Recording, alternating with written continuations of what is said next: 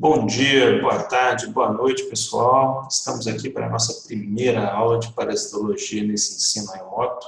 Espero que estejam todos bem, todo mundo disposto aí até a nossa primeira aula de parasitologia.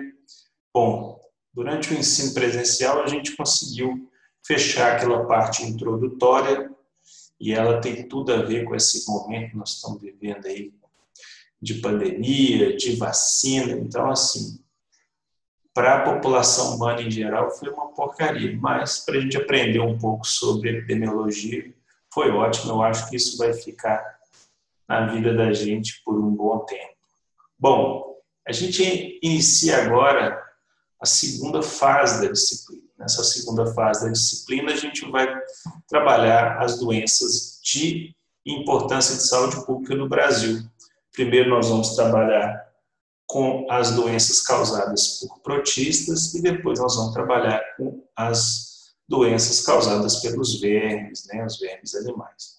Então, nessa primeira aula, pessoal, nós vamos trabalhar aí com a leishmaniose tegumentar. Lembrando que a gente tem duas variações aí, a leishmaniose tegumentar e a leishmaniose visceral.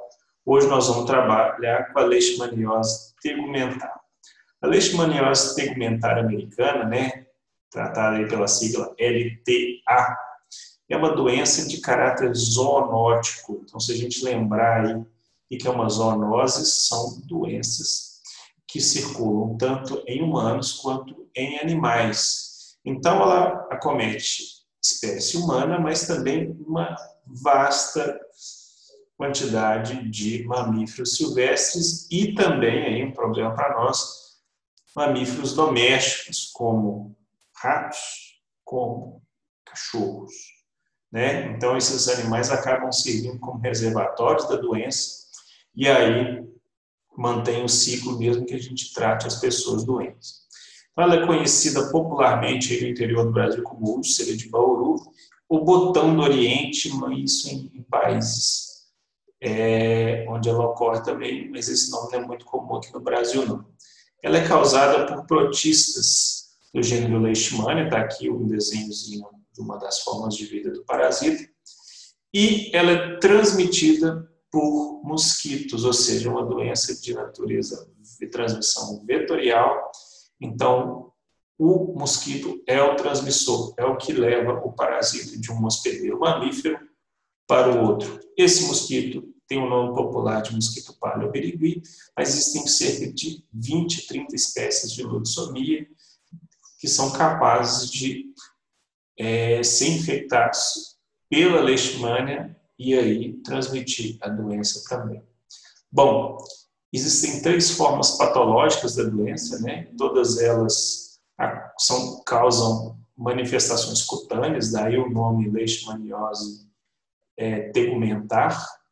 E aí eu tenho o primeiro caso, é a leishmaniose cutânea, no qual a característica principal é a formação dessas úlceras, né, essas feridas grandes, arredondadas na pele da pessoa.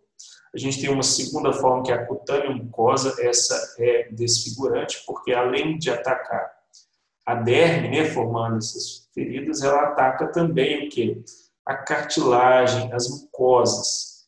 E aí ela é capaz de causar o que? Lesões na orelha, lesões no nariz, isso aqui é um caso grave, né? Isso aqui é uma pessoa que não teve acesso ao tratamento médico, a acesso à saúde, e aí o caso foi só piorando e ele chegou nesse ponto aí de desfigurar o seu nariz, porque o parasita acabou atacando a sua cartilagem do nariz, além da, da mucosa.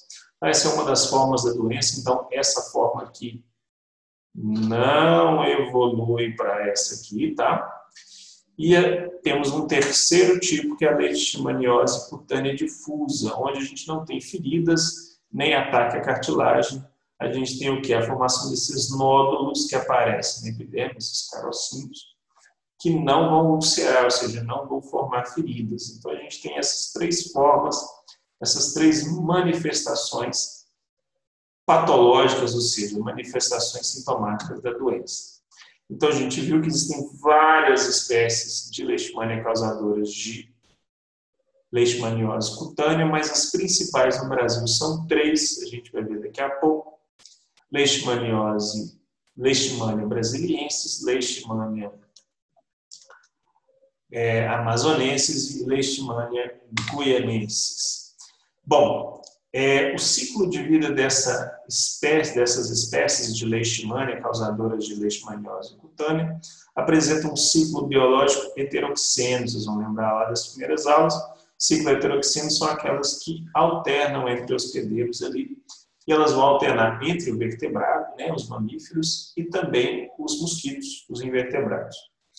Os hospedeiros vertebrados vão incluir, além do homem, né, roedores, edentados, né? O que são edentados? São aqueles tatus, preguiças, são esses, essa, esse grupo de mamíferos, marsupiais, né? Os gambás, canídeos, esse é um problema sério para nós, porque a gente vive com os cachorros, então os cachorros acabam sendo reservatórios de doença.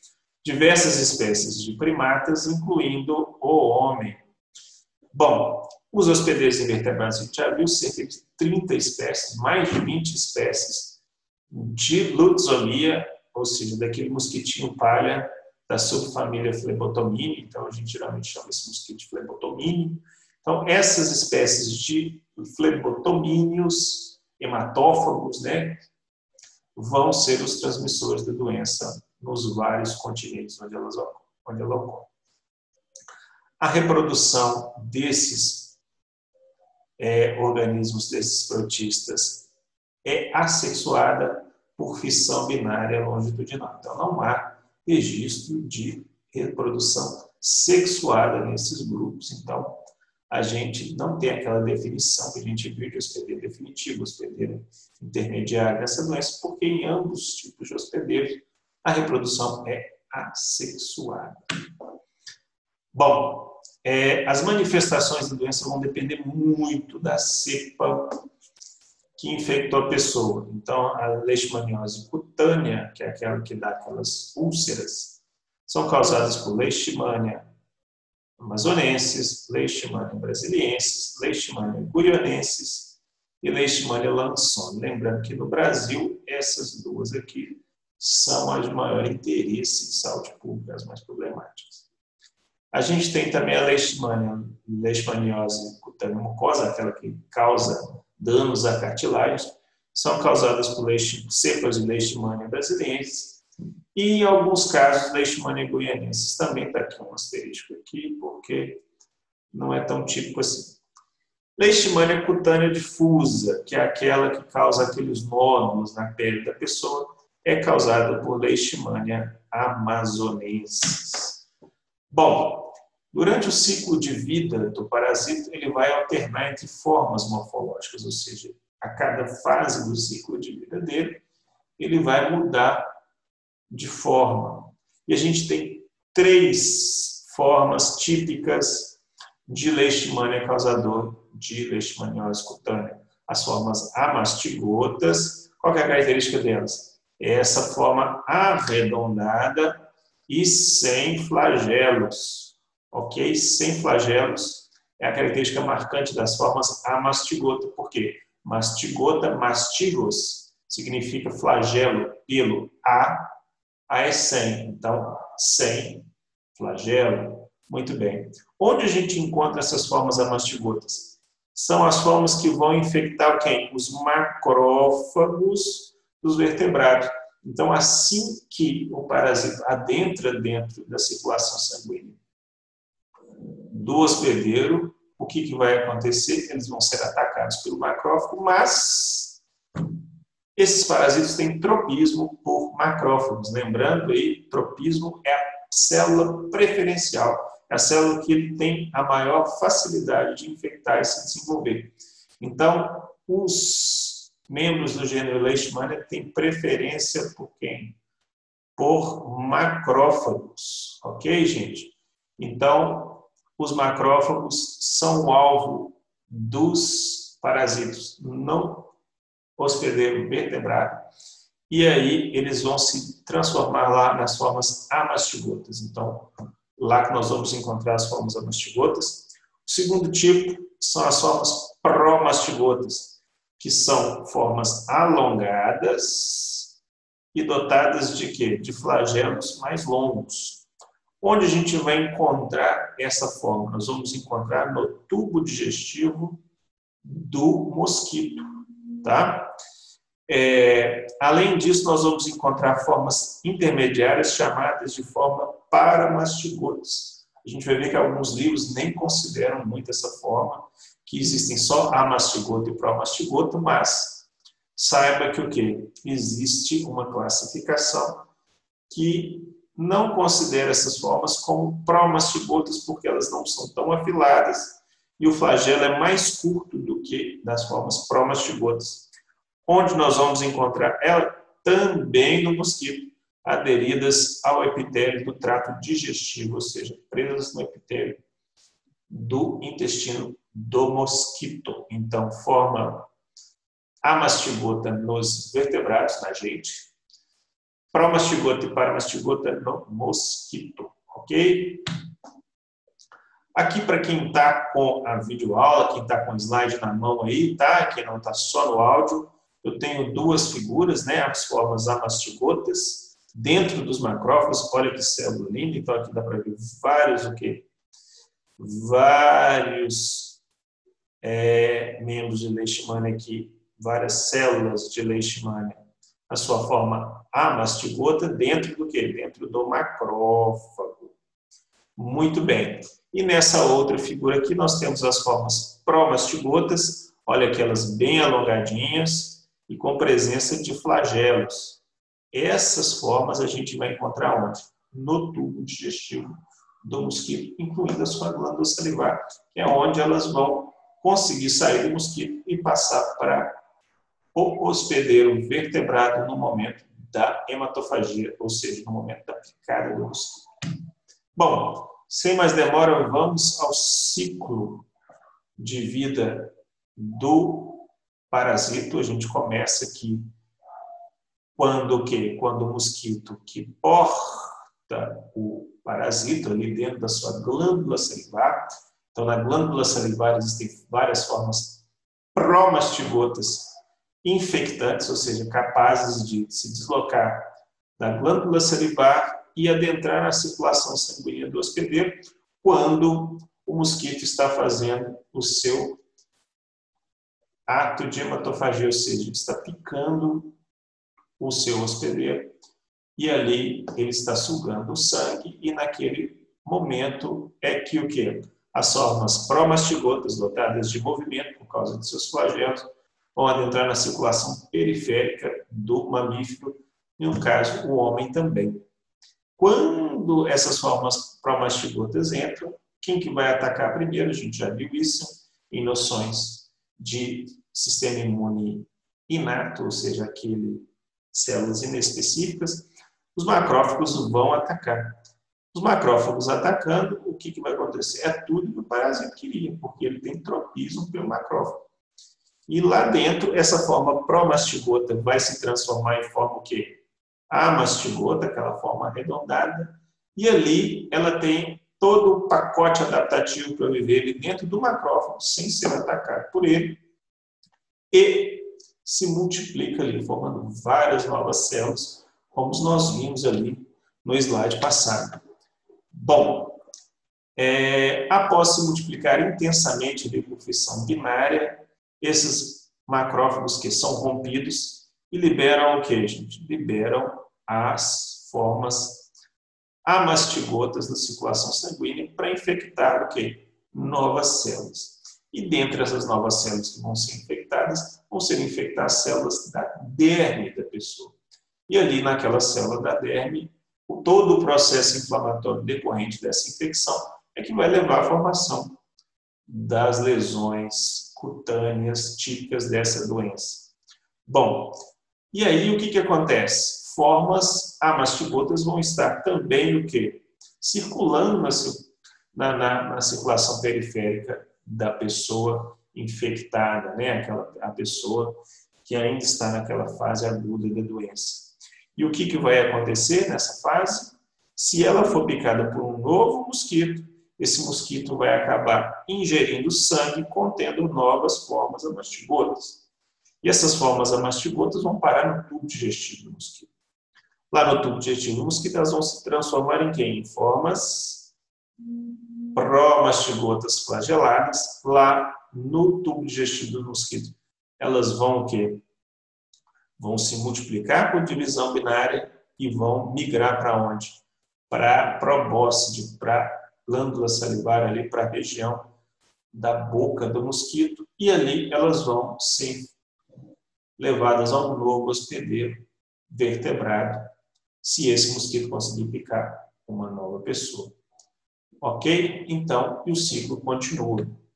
Então, o processo é extremamente rápido. Após oito horas, no máximo, depois da picada, o que, vai acontecer? Os parasitas já são interiorizados, ou seja, eles já estão em contato com os macrófagos. E lá dentro dos macrófagos, 24 horas após a infecção, a gente já tem o quê?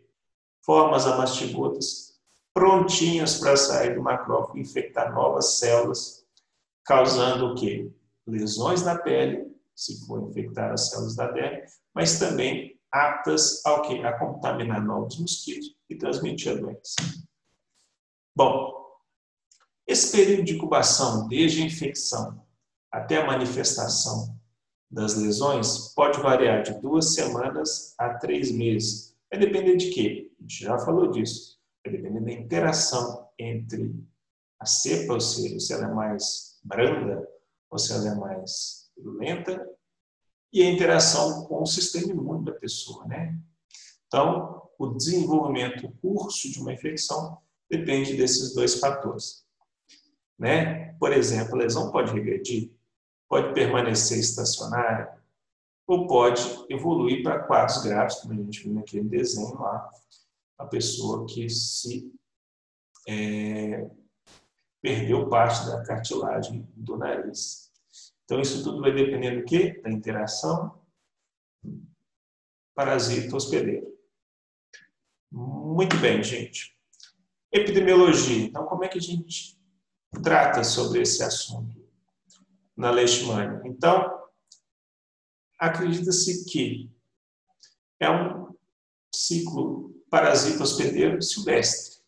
Então, o homem só entrou nessa jogada quando ele adentrou no ciclo silvestre da doença. Então, é, é uma doença que já circulava e quando o homem foi abrindo suas fronteiras, entrando para dentro do ambiente onde a doença já ocorria em primatas silvestres, entrou só mais um primata na jogada e aí a doença se espalhou na espécie humana. A doença tem um problema sério, por quê? Porque existem vários animais domésticos, de cachorros, e roedores, e gambás, etc., que acabam o quê? Sendo reservatórios da doença, e aí a doença não acaba a partir no momento que a gente trata as pessoas e regride a circulação entre humanos, porque ela vai continuar circulando entre os animais. Outro problema de saúde pública para essa doença é a grande diversidade de vetores. Então, existem várias espécies. Então, por exemplo, a dengue é um problema sério e existe uma espécie de mosquito que transmite. Imagina uma doença onde você tem mais de 20 espécies. Então, a disseminação dela no Brasil é mundo muito grande. Bom, a distribuição da doença é mundial, existe em praticamente todos os continentes, porém, ela é típica de países em desenvolvimento. Por quê? Porque tem todos esses problemas de saúde pública e também se desenvolve melhor em, em, em países de clima tropical. Por quê? Porque no clima tropical é onde eu tenho o melhor ambiente para o desenvolvimento do inseto vetor.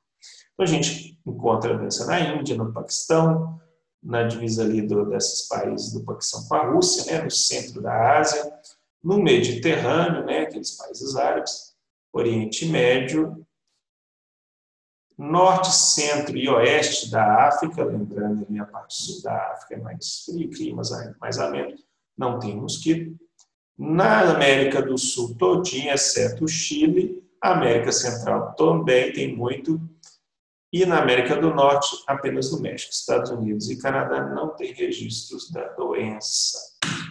Bom, a distribuição da doença no Brasil dá para ver aqui no mapa que ela coincide com o quê? Com a presença do inseto. Então, os hospedeiros são vários, mamíferos silvestres, mamíferos domésticos e o homem. Então, aquela tríade, né? Ambiente, parasita e hospedeiro. Hospedeiro está para todo lugar. O ambiente para transmissão é o quê? É o mosquito que vai levar o parasita até o hospedeiro. Então, as áreas onde a gente tem menor transmissão são as áreas onde a gente tem menor incidência do mosquito. Bom, profilaxia, lembrando, profilaxia é tudo que a gente faz para tentar evitar o quê? O contato do parasito com o seu hospedeiro humano. Então, no caso de inseticidas, ele é ineficaz, porque tem muitas espécies e onde a doença tem mais problemas são áreas onde as densidades de mosquitos são enormes, áreas ambientes silvestres, áreas é, menores, e aí o controle por inseticida é ineficaz. Então, nos ambientes urbanos, a gente controla o quê? Não tanto os insetos, mas a gente também tenta controlar o quê? Os reservatórios da doença. Vacinas são ineficazes para leishmania, ou seja, não temos vacinas eficientes. Então, é, ainda não temos, mas é um campo de amplo estudo, com muito financiamento, principalmente por causa de exércitos. Os exércitos investem, o governo americano investe muita grana nisso aí, por quê? Porque existem várias baixas de soldados em fronteiras, em, em, em áreas de selva, porque a leishmaniose é um problema sério. Então, os trabalhadores, né, quando vão em ambiente silvestre onde há suspeita do ciclo, ou seja, com registro da doença, o que a gente faz é o que? Recomendar o uso de vestimentas adequadas, né, roupas que cobrem o corpo, e o uso de repelentes para evitar as infecções, as picadas do mosquito. O tratamento. O tratamento da doença é um problema sério, por quê? Leishmania, gente, é extremamente resistente a tudo quanto é droga que a gente usa. Então, as principais drogas com eficiência para leishmania, elas têm um problema sério. São drogas que são altamente lesivas ao tecido humano também. Então, dá muito efeito colateral. Então, o controle da doença é muito complicado. Então, você tem que ir aos poucos porque se você for com tudo para matar as doses que realmente acabam com o parasita, vão também acabar com você. A imunoterapia tem começado a se, é, se desenvolver, ou seja, você é, entra com alguma droga, alguma vacina que modula o seu sistema imune, ou seja, estimula o seu sistema imune a atacar o parasita, tem funcionado, mas não para todos. Ok, gente? Então, essa é a nossa aula de leishmaniose tegumentar americana. Então, peço que vocês estudem o texto que eu coloquei lá para vocês, um resuminho do Ministério da Saúde, com todas as informações importantes sobre a doença. Vocês vão usar este texto para fazer a atividade de fixação. Já expliquei para vocês Atividade de fixação vai valer nota, vai valer frequência. E ao final do bloco, né, deste bloco, que vão ter três conteúdos, nós vamos fazer uma atividade avaliativa desses três conteúdos e esse, essa atividade avaliativa vai contar como nota para vocês. Estudem, fiquem é, concentrados aí, tentando, na medida do possível, não ficar ansiosos com a doença e lembrando que a gente tem os plantões aí para tirar as dúvidas de vocês. Grande abraço para vocês encontro com vocês na próxima aula sobre leishmaniose tegumentar, ó, leishmaniose visceral. Um abraço, pessoal. Até a próxima.